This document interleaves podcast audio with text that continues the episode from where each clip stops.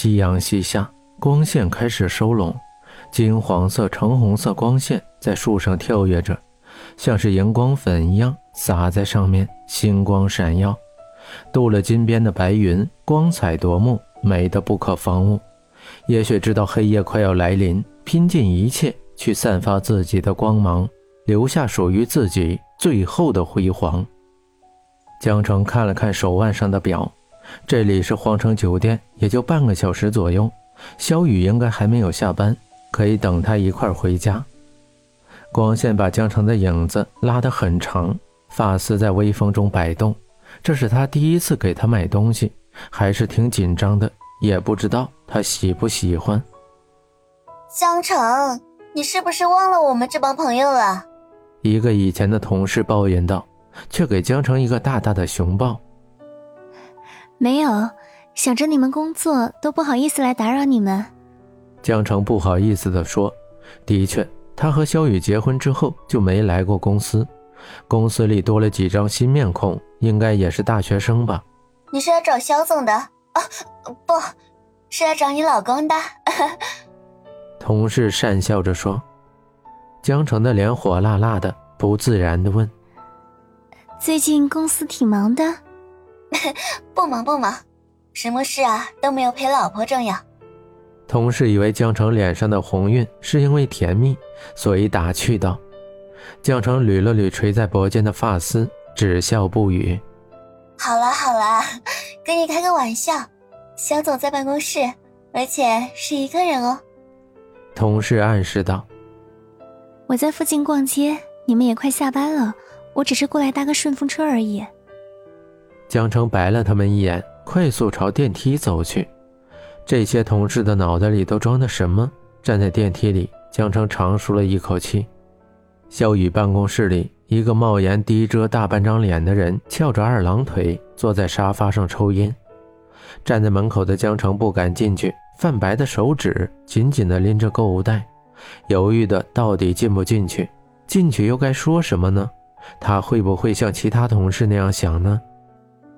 算了，还是在下面等他吧，等他忙完了再说。这次竞标你打算标多少？江城转身，听到里面的说话声传了出来，不由自主的停了下来。分明是两个人，梦姐怎么说是他一个人在呢？还好我没有进去，要不然就太尴尬了。江城有些庆幸的说：“偷听别人说话是不好的。肖雨一定是想着大家都下班了，所以才在办公室里谈工作吧。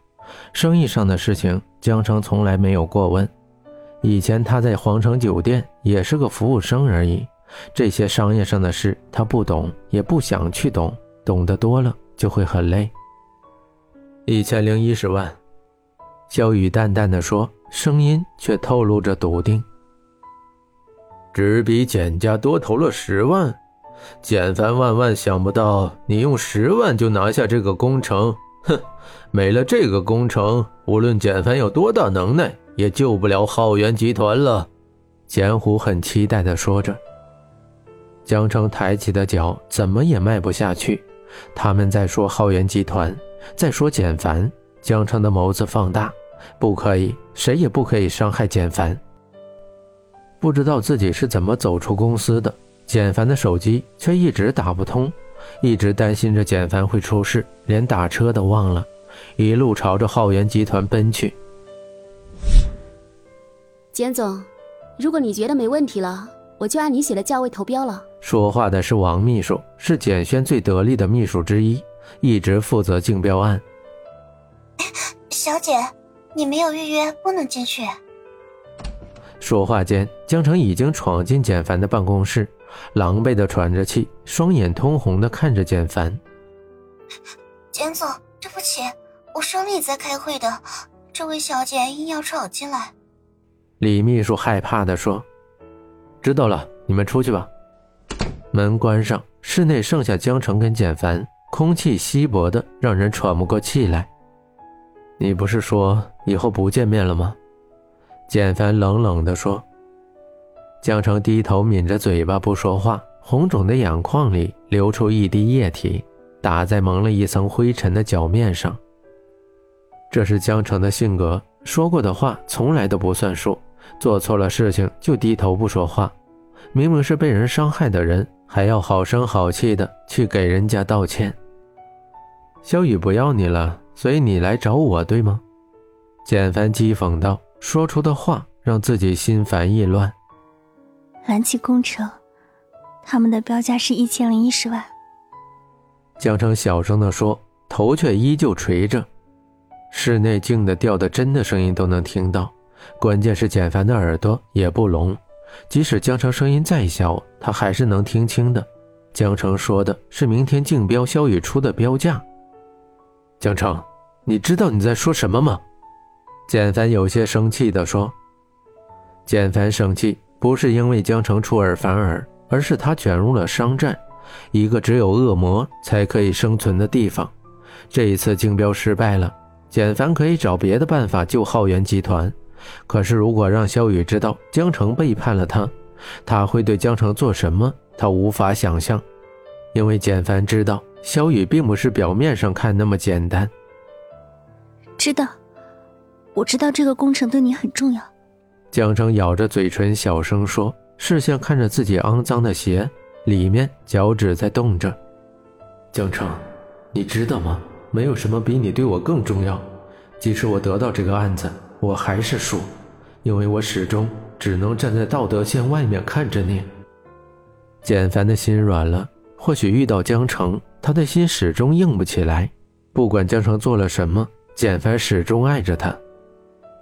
如果小雨知道怎么办？简凡镇定自若地说。江城的眉头紧皱，他没有想过这个问题，一看就知道他从来没有想过这个问题。简凡的眼角有一丝若有若无的笑意。谢谢，简凡淡淡的说。从浩源集团出来，夜幕已经降临，风吹着镂空的衣服，白天还不觉得，现在觉得很冷。江城不禁地环抱着自己。江城，他都跟你说谢谢了，你为什么还有些失落呢？你在期待什么呢？站在窗前，看着下面越走越远的身影，冰冷的眼神越来越柔和。江城，你不该卷入我们之间。我对你越冷淡，你反而越安全。肖总，江城来找过你。前台小姐小张。见萧雨下来，把江城来公司的事情跟他说了一下。不过他很匆忙的走了。小张小声的说。萧雨镇定的脸色让他猜不出他在想些什么。是不是江城他们吵架了？那自己说这句话是不是撞上枪口了？小张有些担忧。很晚了，你也下班吧。萧雨温和的说着，灯光打在萧雨脸上。背影给人一种深沉孤寂的感觉。肖总，景总改了竞标价。挂断电话，肖雨重重的坐在靠垫上，疲惫的喃喃自语道：“你终究还是选择了他。”深蓝色天空没有一颗星星，月亮隐藏在乌云的后面，只露出一个边缘。